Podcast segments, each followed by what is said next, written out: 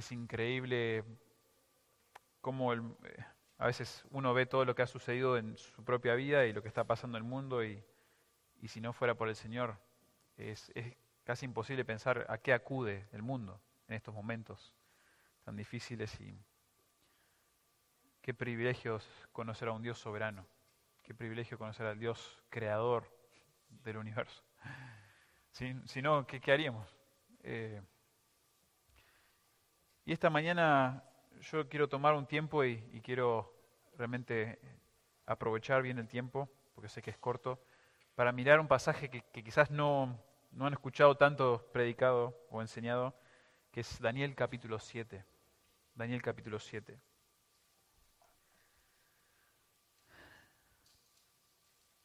Todos ustedes, estoy seguro, están al tanto de lo que está sucediendo en Europa, entre Rusia y Ucrania y los países limítrofes. Tremendo la, la situación en la que estamos. No sé si se, si se han dado cuenta, pero la invasión de Rusia en el país de Ucrania es algo que no ha sucedido, no ha sucedido algo similar desde la Segunda Guerra Mundial, este tipo de invasión.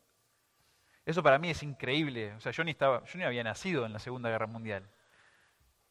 Pero es increíble pensar que, no, que estamos en una situación similar, digamos, porque así fue que comenzó la Segunda Guerra Mundial.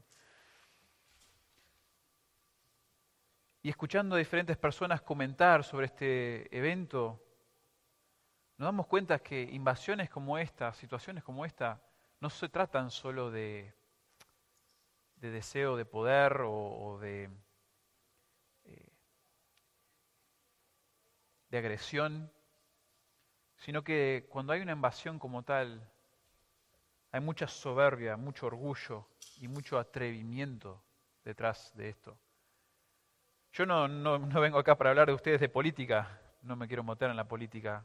Y sé que hay debates sobre por qué Rusia invadió Ucrania, todo eso, bueno, no, no me interesa tanto eso, pero como destacaba el pastor y el escritor Albert Moller, es realmente una manifestación del orgullo de una persona, de un rey, de un presidente en este, en este caso.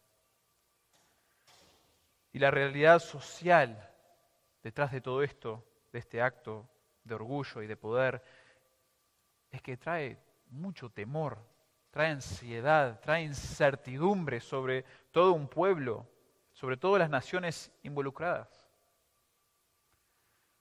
Yo recuerdo, pasó hace una semana y unos días, cuando ocurrió esto de Rusia invadiendo Ucrania, y pensaba la noche, yo acá estoy acostando a mis nenes en paz, dándole unos besos antes de ir a dormir, y hay miles, si no millones de familias que no saben si sobreviven la noche. Pero qué hermoso que el creyente tiene esperanza. ¿eh? Qué hermoso que hay contraste al mundo tenemos una esperanza en Cristo. Y un pasaje como este, como Daniel capítulo 7, que cuando se lo explique hay un montón de detalles simbólicos que a veces es como, ¿qué quiere decir esto? ¿Por qué Dios habló de esta manera a su pueblo, a Daniel? Pero este es un mensaje especial, diseñado para creyentes en Ucrania, en Rusia, en Israel, que es la audiencia original de este, de este libro, para los creyentes alrededor del mundo que estamos sufriendo, hay un mensaje de esperanza, de que el rey, el verdadero rey viene. El verdadero, verdadero rey está en camino. Y a veces, hermanos, yo, siendo cristiano ahora hace varios años, yo pienso la vida cristiana en principios espirituales y eso es parte de nuestra vida cristiana, ¿verdad? Tenemos un montón de promesas, un montón de verdades a las cuales nosotros nos tenemos que aferrar cuando en momentos difíciles, que estamos en Cristo, tenemos un montón de bendiciones a nuestro favor, pero a veces nos perdemos el hecho de que Dios no solamente está involucrado en los detalles espirituales, está involucrado en los detalles físicos, históricos, Dios, el mundo está, eh, está funcionando de la manera que Él ha diseñado y Él ha permitido. No sucede nada en la historia sin que Dios lo permita.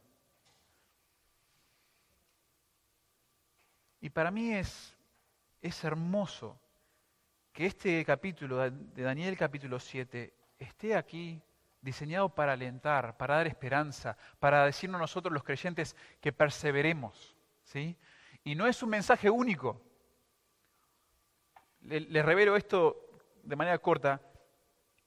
Tanto el profeta Isaías como Ezequiel, como Daniel y después el apóstol Juan en Apocalipsis vieron la misma visión. Dios una y otra vez reveló la misma visión a su pueblo, diferentes pueblos, especialmente cuando llegamos al Nuevo Testamento, que son a los creyentes.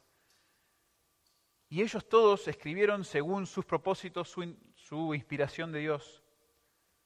Pero Dios tenía este mensaje como muy especial para dar a su pueblo a través de la historia. Y es esto, de que su rey viene. El verdadero rey viene. Los reyes las naciones, los imperios malvados tienen su lugar en la historia, dentro del plan de Dios, pero va a llegar el momento donde el rey verdadero va a establecer su reino la tierra. Y el punto en común de todas estas visiones es dar certidumbre. Qué necesario, hermanos. En un tiempo de tanta incertidumbre, especialmente para ucranianos hoy, rusos, países limítrofes, y para nosotros, que estamos, nuestras vidas están llenas de incertidumbre con, con los sufrimientos, con las dificultades, con las ansiedades, pérdida de trabajo. Nuestro rey viene.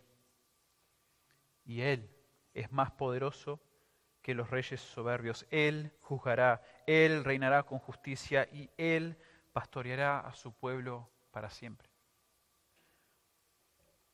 Y mientras tanto, hermanos, la idea detrás de este mensaje es perseveremos, perseveremos. El rey viene, ¿sí? Bueno, quiero entrar ahora al, capítulo mismo, empezar a explicarles el texto, porque hay unos detalles, aunque raros, por momento hermosos de parte de Dios. Si han leído el libro de Daniel, Saben que hay muchas historias sobre reyes siendo humillados, Nabucodonosor en el capítulo 3 y 4, Belsasar capítulo 5, Darío capítulo 6. Y una y otra vez vemos a Dios metiendo su mano en la historia y haciendo su voluntad. Saben que históricamente lo que hacían estos imperios cuando derrotaban a reyes, al rey conquistado le cortaban las manos le cortaban las manos. Y eso simbolizaba que este rey ya no tenía poder, ya no tenía la capacidad de tomar el cetro en su mano y dirigir a la nación. Le cortaban las manos. Babilonia, los medo-persas, ellos pensaban que le habían cortado las manos a Dios cuando derrotaron a Israel. Cuando Babilonia, Nauconosor derrota a Israel, ellos derrotamos al Dios de Israel. Interesante en el capítulo 5, a Belsasar le aparece una mano, la mano de Dios, escribiendo el juicio sobre el rey Belsasar. A Dios no lo derrota nadie. Ese es el, el, concepto que estamos viendo una y otra vez. Dios está involucrado en los detalles tanto panorámicos de toda la historia, desde el comienzo hasta el fin, y está en los detalles de la vida de Nauconosor, de humillarle, de la vida de Belsasar, de darle su juicio, la vida de Daniel. Increíble. Y en todo esto vemos a Daniel y a sus tres amigos son ejemplos de sabiduría. Y para ustedes los jóvenes que están aquí, hermoso el libro de Daniel en este sentido. Daniel, dicen los, aún los judíos dicen, Daniel es la personificación es sabiduría en carne y hueso. Vemos los principios de Proverbios en Daniel. Y Daniel se destaca en eso. Hermoso. Pero llegamos a Daniel capítulo 7 y déjenme darles un poquito de explicación de cada imperio, lo voy a hacer muy breve. Vamos a ver las cuatro bestias que representan imperios sucesivos que dominan sobre Israel y luego una escena de juicio. una escena de juicio que relata la victoria del pueblo de Dios mediante la encomienda del reino de Dios al Mesías.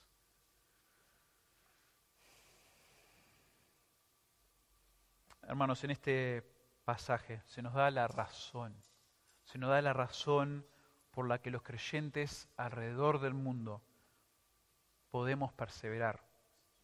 Podemos perseverar en las circunstancias más adversas y crueles imaginables. Porque este llamado a perseverar se basa en la certeza de que los, los reyes terribles de la historia serán derrotados y destronados por el Mesías muy esperado. Quiero dividir este, este pasaje en tres certezas, ¿sí? Tres certezas. La primera certeza es que los reyes temibles y terribles de la historia solo reinarán temporalmente. Y vamos a entrar ahora a los versículos 1 al 8. Vean que versículo 1 dice, en el primer año de Belsasar, rey de Babilonia, tuvo Daniel un sueño y visiones de su cabeza mientras estaba en su lecho. Luego escribió el sueño y relató lo principal del asunto. Daniel dijo, miraba yo en mi visión de noche y he aquí que los cuatro vientos del cielo combatían en el gran mar. Y cuatro bestias grandes, diferentes la una de la otra, subían del mar. La primera era como león y tenía alas de águila. Yo estaba mirando hasta que sus alas fueron arrancadas y fue levantada del suelo y se puso enhiesta sobre los pies a manera de hombre y le fue dado corazón de hombre. Y aquí otra segunda bestia semejante a un oso, la cual se alzaba de un costado más que del otro, y tenía en su boca tres costillas entre los dientes, y le fue dicho así, levántate, devora mucha carne. Y después de esto miré, y aquí otra, semejante a un leopardo, con cuatro alas de ave en sus espaldas.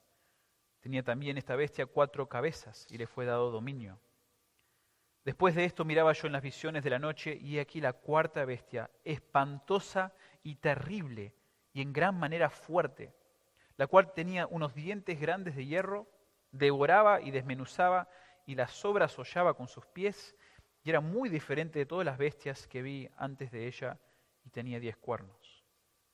Mientras yo contemplaba los cuernos, he aquí que otro cuerno pequeño salía entre ellos y delante de él fueron arrancados tres cuernos de los primeros y aquí que este cuerno tenía ojos como de hombre y una boca que hablaba grandes cosas.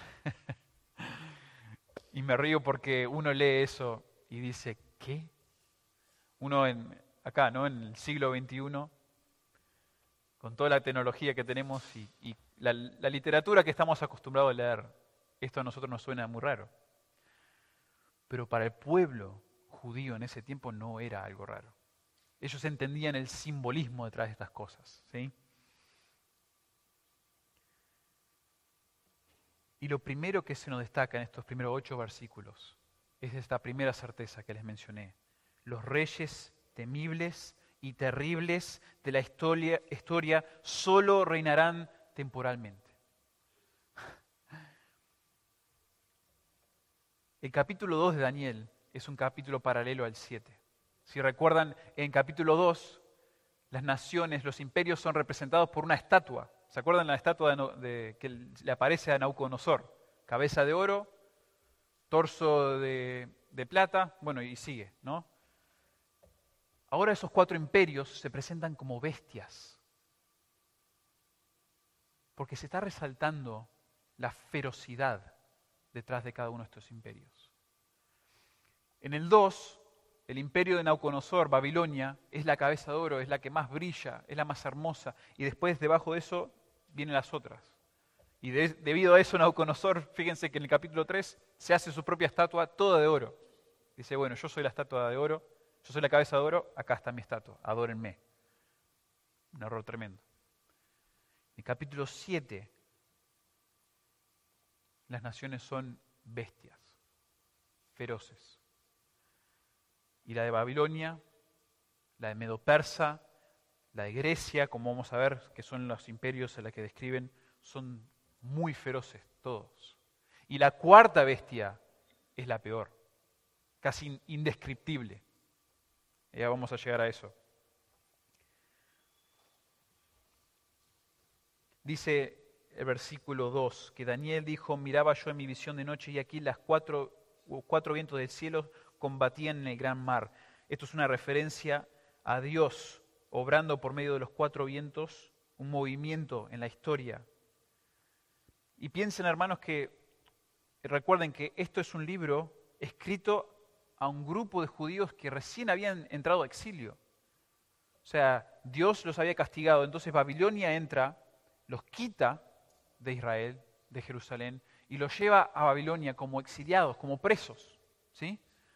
Y ellos quieren estar en su nación, y ellos están bajo el sufrimiento, bajo el poder de estos reyes inicuos, paganos.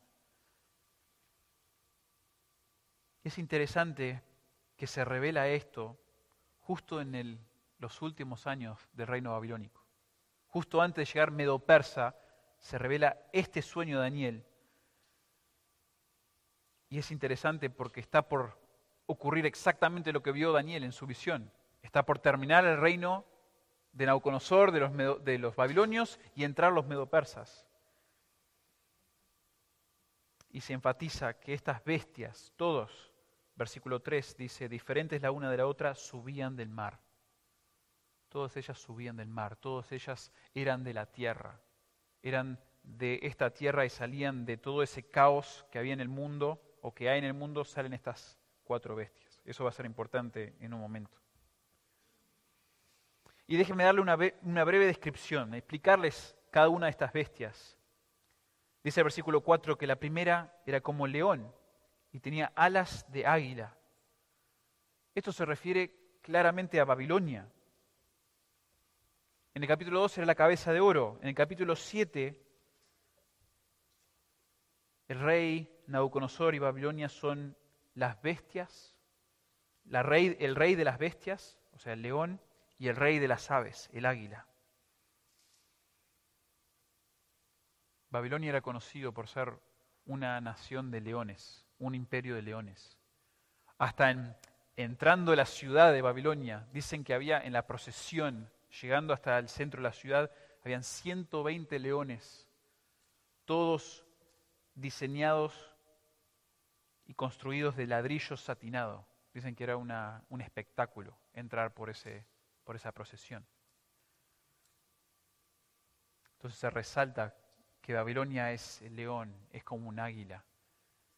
Pero dice el pasaje que sus alas fueron arrancadas. Y las alas de un águila son su orgullo, son su poder y son arrancadas.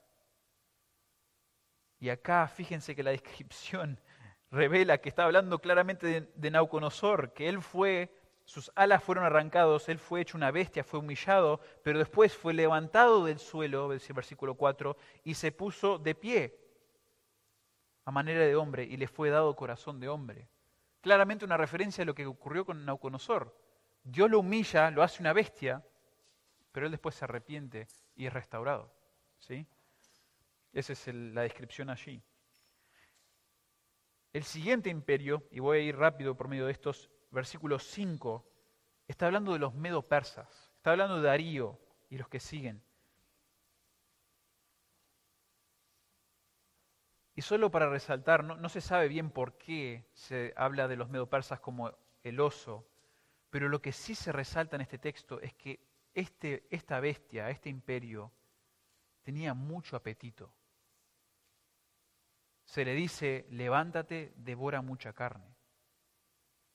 Los persas fueron un imperio que no se satisfacían con su dominio. Tienen un gran apetito para conquistar y esto llevó a mucho conflicto con Grecia, que sería la siguiente bestia, versículo 6. Después de esto miré y aquí otra semejante a un leopardo, con cuatro alas, alas de ave en sus espaldas. Tenía también esta bestia cuatro cabezas y le fue dado dominio.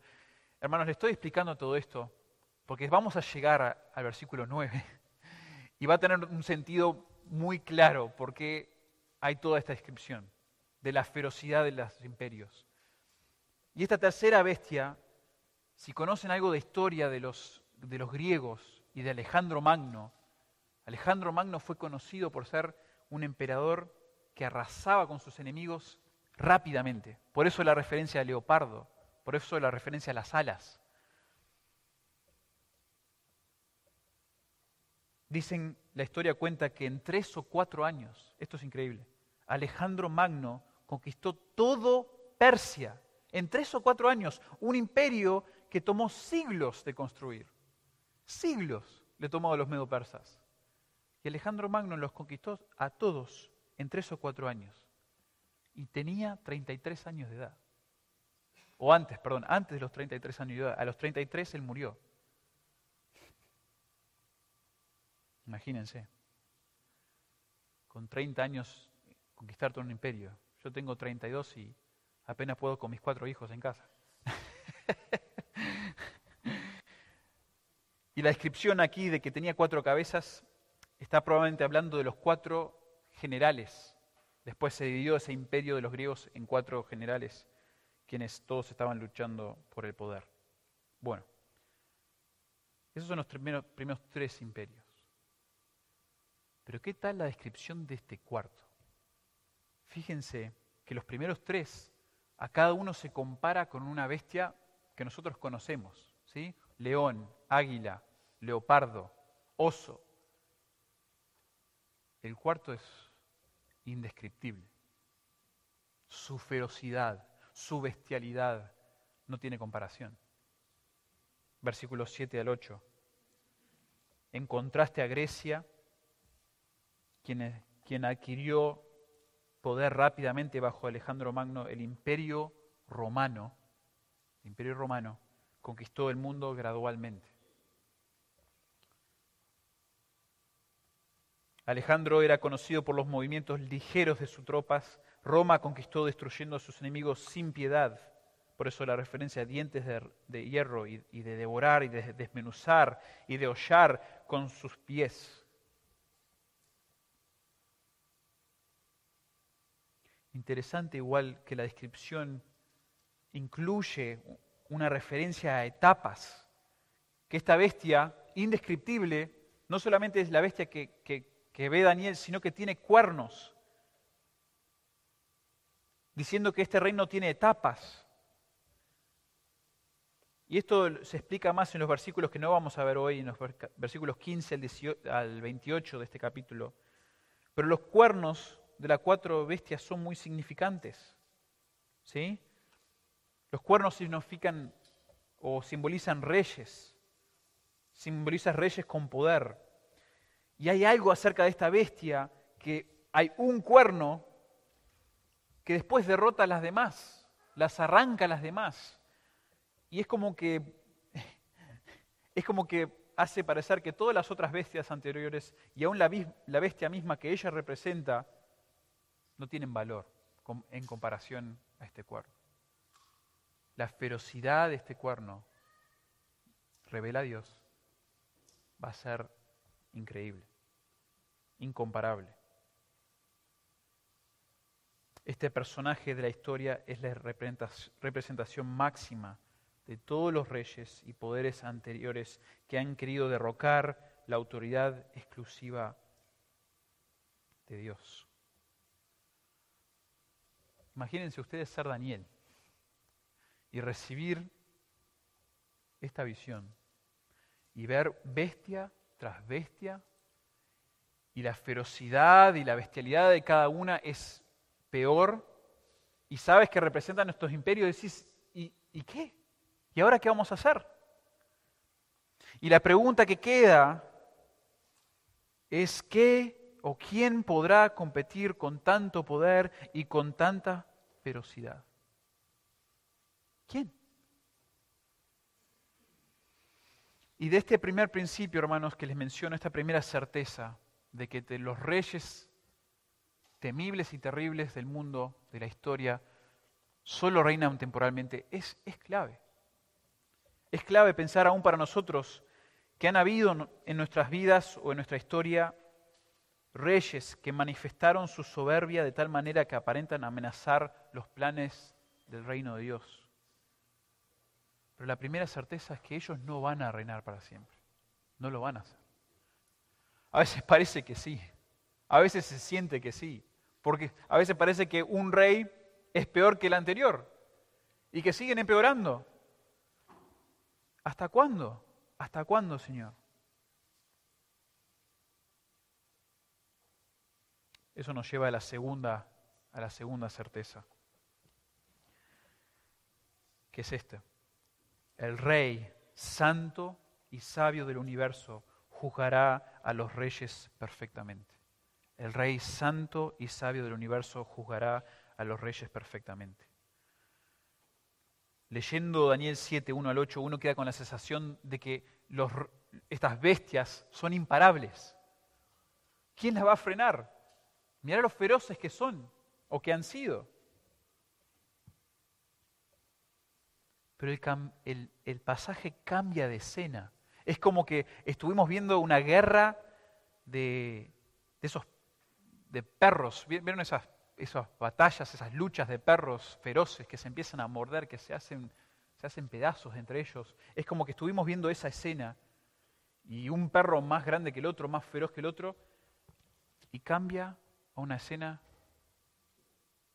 de paz, de tranquilidad, de seguridad. Versículo 9 dice, y estuve mirando hasta que fueron puestos tronos, y se sentó un anciano de días, se sentó cuyo vestido era blanco como la nieve, y el pelo de su cabeza como lana limpia, y su trono llama de fuego y las ruedas del mismo fuego ardiente. Se sienta el anciano de días.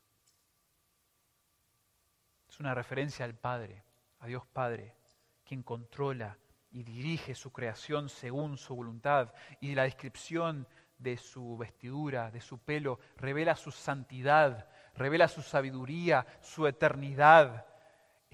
Y la idea detrás de esto, la comparación de que acá están las naciones feroces, alborotadas, y aunque estén feroces y alborotadas y nuestra historia, nuestro mundo esté de esa manera,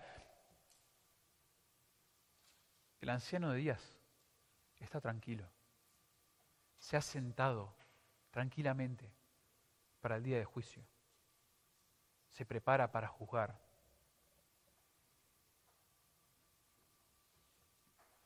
y la sentencia de los reyes malvados es descrita en estos versículos.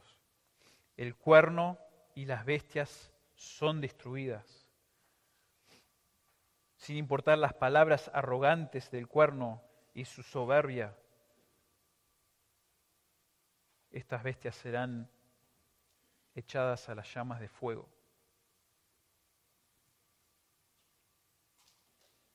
A veces, hermanos, los efectos de la maldad son aplastantes, son abrumaduras.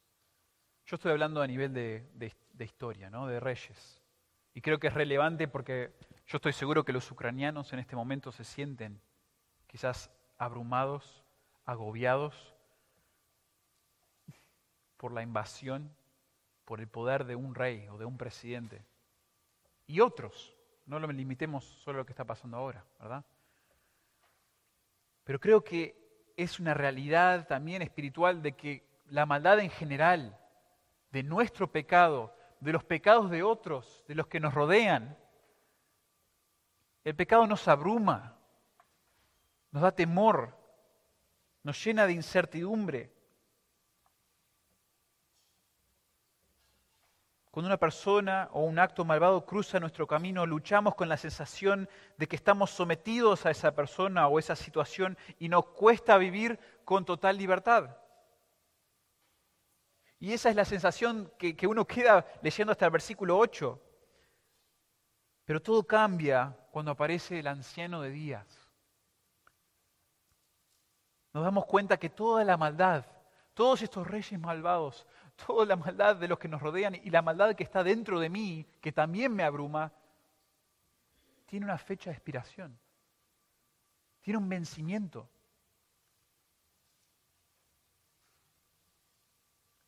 El efecto del pecado llegará a su fin porque Dios es el Rey Supremo del universo quien juzga toda maldad. Entonces tengamos en mente, hermanos, esta segunda, esta segunda certeza. El Rey Santo y Sabio del universo juzgará perfectamente a los reyes malvados de la tierra. Y en estos últimos cinco minutos, hermanos, déjenme darle la tercera certeza. Y esto es, esto es, esto es la joya del pasaje. O sea, es hermoso. Es hermoso para mí pensar que el anciano de días está controlando todas las cosas, está todo bajo su mano. Y él va a juzgar a los reyes y él está en control de todo lo que está pasando.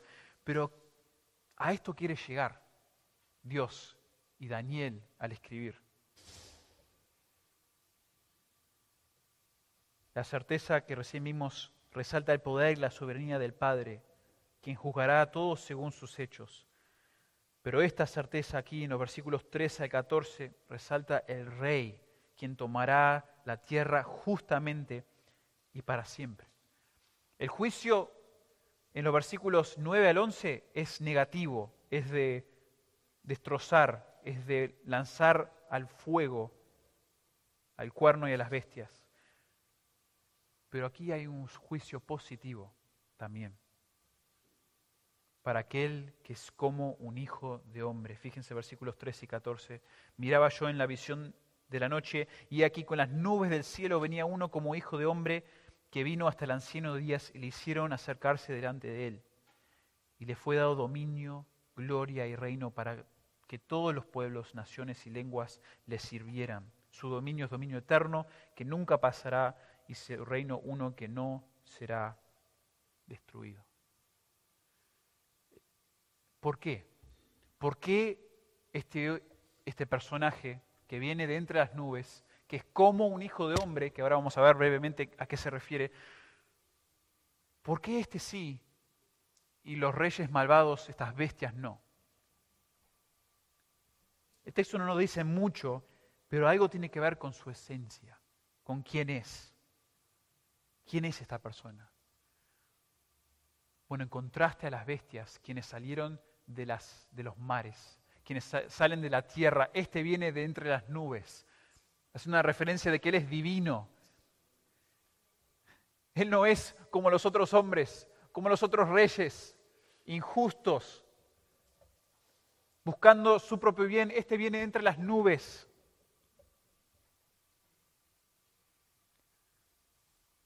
Él es divino, y por lo tanto es totalmente distinto a los reyes egoístas, malvados de la historia. Y es como un hijo de hombre, dice el texto.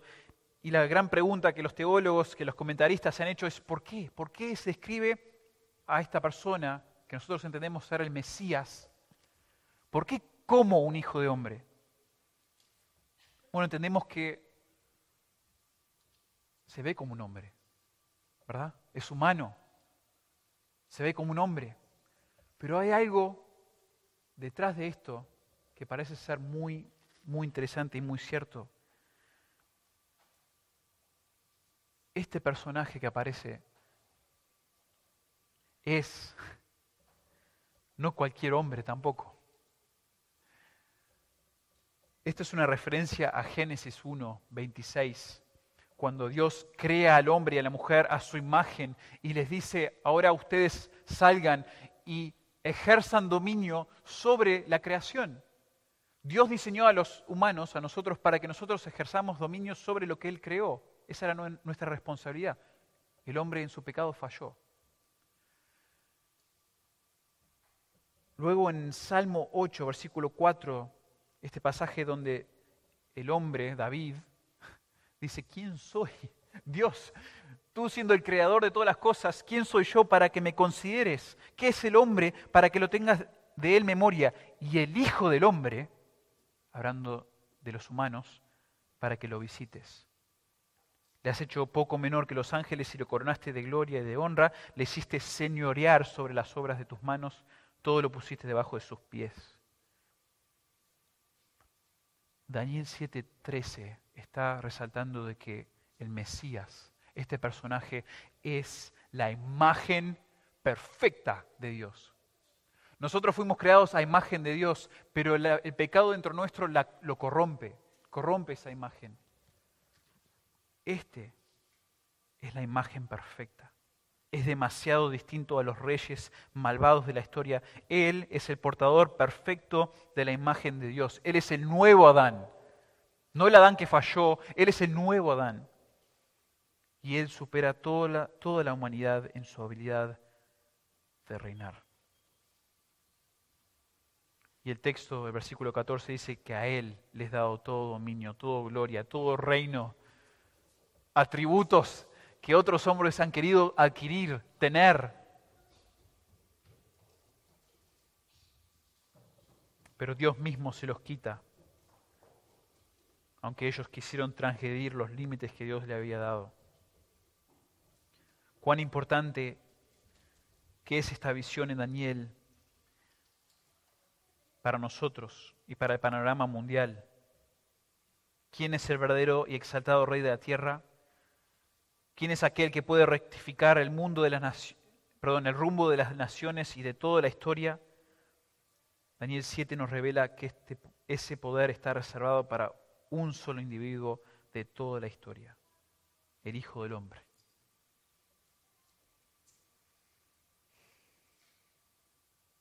Hermanos, esto es una no sé si suena hasta quizás demasiado como superficial pensar en algo físico, pero esto es una certeza de Dios, de que físicamente, en persona, un día va a llegar el rey, el rey sobre esta tierra, que nunca te fallará, que nunca te dejará, Yo les mencioné al comienzo que este, esta visión de Daniel 7 se encuentra de manera semejante en otros lugares, y entre ellos Apocalipsis. Y les pido por un momento, unos últimos minutos, que vayan a Apocalipsis capítulo 5,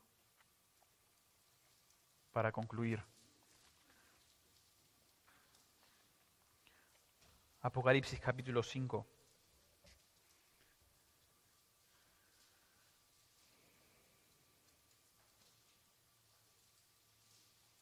Y les recuerdo que esta última certeza es la certeza del rey digno y definitivo de la historia, reinará eternamente. El rey digno y definitivo, o sea, el último de la historia, reinará eternamente. Cuando llegamos a Apocalipsis capítulo 4 y 5, es como que Juan tiene una visión muy similar a la que tuvo Daniel en el capítulo 7. Él ve al anciano de días pero lo describe distinto como aquel que está en el trono. ¿Sí? Y en el capítulo 4 ve al que está en el trono, sentado en el trono, y después en el capítulo 5 aparece el Mesías de nuevo. Y se le da dominio, se le da gloria, se le, va, se le da el poder. Pero a diferencia que en Daniel, se nos explica un poquito más por qué. Él es digno. Él es digno de reinar sobre toda la historia y completar y traer ese alivio, esa esperanza sobre los creyentes, sobre los que estamos sufriendo por la maldad de otros y, la maldad interna y se le da la misma esperanza a los creyentes del Nuevo Testamento y la razón por la que este rey puede reinar y lo va a hacer es una certidumbre. Se revela en el capítulo 5, versículos 9 y 10, cuando los coros celestiales cantan un nuevo cántico diciendo, digno eres de tomar el libro y de abrir sus sellos, porque tú fuiste inmolado y con tu sangre nos has redimido para Dios de todo linaje y lengua y pueblo y nación. Hermanos, fíjense que las visiones de Daniel, de Ezequiel, de Isaías se están juntando aquí en, en Apocalipsis 5. Y el sirviente sufriente, el siervo sufriente de Isaías 53, que tiene que morir por nuestros pecados, tiene que ser la sustitución por nosotros, por su pueblo, es también el que va a reinar para siempre. Es el Hijo del Hombre. Y esto es hermoso, y Él es digno de reinar sobre cielo y tierra, porque Él murió por nuestros pecados y nos redimió. Y si Él murió por tus pecados, y Él te redimió a sí mismo de todo pueblo y nación, puedes tener la certeza que no solamente te ha salvado, no solamente te ha redimido ahora y tienes vida eterna ahora y, en el cielo, sino que tienes la certeza que Él va a venir y va a reinar y va a cumplir con esa promesa para todos nosotros, dolidos, quebrantados, sufriendo. Puedes estar seguro que va a cumplir con todo. Hermanos, perseveremos. ¿sí? Nuestro Salvador, nuestro Redentor, también será el Rey para siempre. Y ese será el momento donde todo estará bien. Habrá justicia perfecta. Habrá una relación perfecta entre nosotros, entre las naciones y finalmente reinaremos con Él. Que el Señor nos ayude a desear ese día, a pensar en ese día como otro, otra esperanza, no solamente en que, bueno, soy cristiano, entonces debería actuar así. No, el Señor siempre nos llama a perseverar con fundamento, pensando más en Él, pensando más en sus promesas. Y una promesa primordial es pensar en su venida, en su rescate, en su reino para siempre. Que el Señor use esa verdad, hermanos, esta mañana para ayudarnos, para animarnos a perseverar. Vamos a orar. Señor, te damos tantas gracias porque tu palabra está llena, llena de verdades. No solamente verdades espirituales, las cuales son tan claves e importantes para nuestra vida y lo veremos más durante el sermón de hoy, pero también de verdades e implicaciones para nuestra vida aquí en la tierra. Tú estás soberanamente involucrado, tienes la mano puesta sobre cada detalle en la historia, en el universo y también en lo más, lo más íntimo de nuestras vidas. Y Señor, tú estás en control y no solamente estás en control sino que también te compadeces de nosotros. Deseas nuestra liberación, deseas nuestra santificación, nuestro crecimiento y también que ya no tengamos más lágrimas en los ojos, ya no más llanto, ya no más temor, ya no más ansiedad. Gracias por esta promesa, gracias por esta esperanza. Y pedimos, Señor, que tu reino, reino venga, que venga pronto, Señor. Ven, ven, toma tu lugar sobre esta tierra. Líbranos, Señor, y glorifícate. Glorifícate por medio de nosotros.